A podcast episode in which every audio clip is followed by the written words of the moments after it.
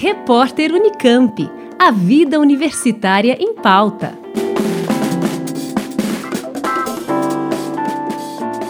Em Cuba, as últimas semanas foram marcadas pelos maiores protestos contra o governo desde a década de 1990. Pautadas por críticas ao regime cubano, a crise econômica e a falta de vacinas, as manifestações atraíram não só milhares de pessoas às ruas, mas também muita atenção ao redor do mundo. Cuba segue mais ou menos o esquema de outras mobilizações sociais em tempos de pandemia, como já aconteceu na Nigéria, em Myanmar e até no Brasil. Nesses casos, as redes sociais se mostram como instrumentos importantes de mobilização popular. O professor Marco Antônio de Almeida, da Faculdade de Filosofia, Ciências e Letras de Ribeirão Preto da Universidade de São Paulo, explica essa relação. O mundo contemporâneo é caracterizado por essa negociação entre momentos online e offline.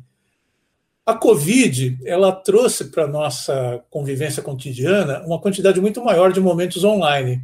Né? Então as pessoas estão muito assim conectadas, né? muito ligadas aos seus aparatos informacionais de um modo geral. Então acho que cresceu muito, digamos assim, esse tipo de que o pessoal chama militância de sofá. Né? Então, as pessoas assinam causas, se mobilizam, discutem, protestam, mas isso não tem necessariamente um reflexo né, no ambiente presencial, né, no dia a dia, no cotidiano. Mas vale lembrar que as redes sociais e o ativismo promovido dentro delas não surgiram com a pandemia. O professor Marcos Luiz Muccheroni, da Escola de Comunicações e Artes da USP, analisa as diferenças entre o cyberativismo e o ativismo mais tradicional. eu acho que a principal diferença é que o cyberativismo ele é difuso, né? Quer dizer, você, você, você joga uma coisa na rede e você não sabe onde ela vai parar, né? Ela, ela é mais difusa, porque ela pode potencializar qualquer coisa. O ativismo antigo, ele era um ativismo mais já direcionado é, por grupos que é, pensavam coletivamente ou não aquilo que ia ser feito, né? quer dizer, havia um, um, um pré-embasamento para as coisas que eram feitas, né?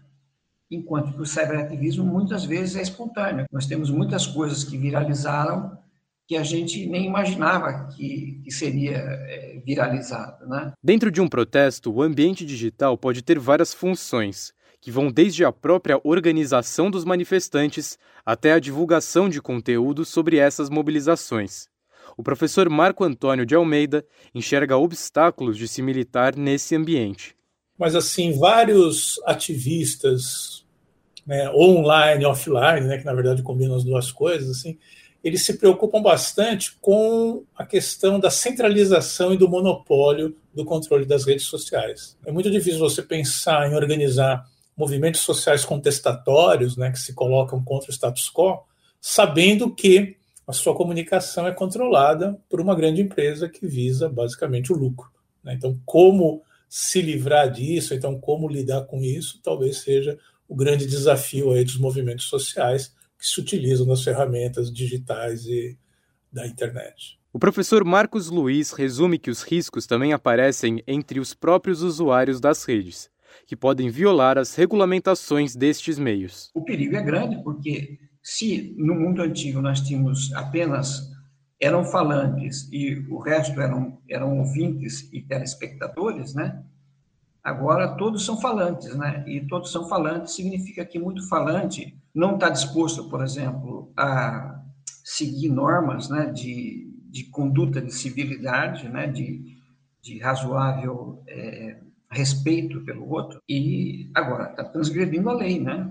Eu conversei com os professores Marco Antônio de Almeida, da Faculdade de Filosofia, Ciências e Letras de Ribeirão Preto, e Marcos Luiz Muccheroni, da Escola de Comunicações e Artes da Universidade de São Paulo, sobre o cyberativismo e as formas de mobilização social pelos meios digitais. Eu sou André Derviche, Rádio USP.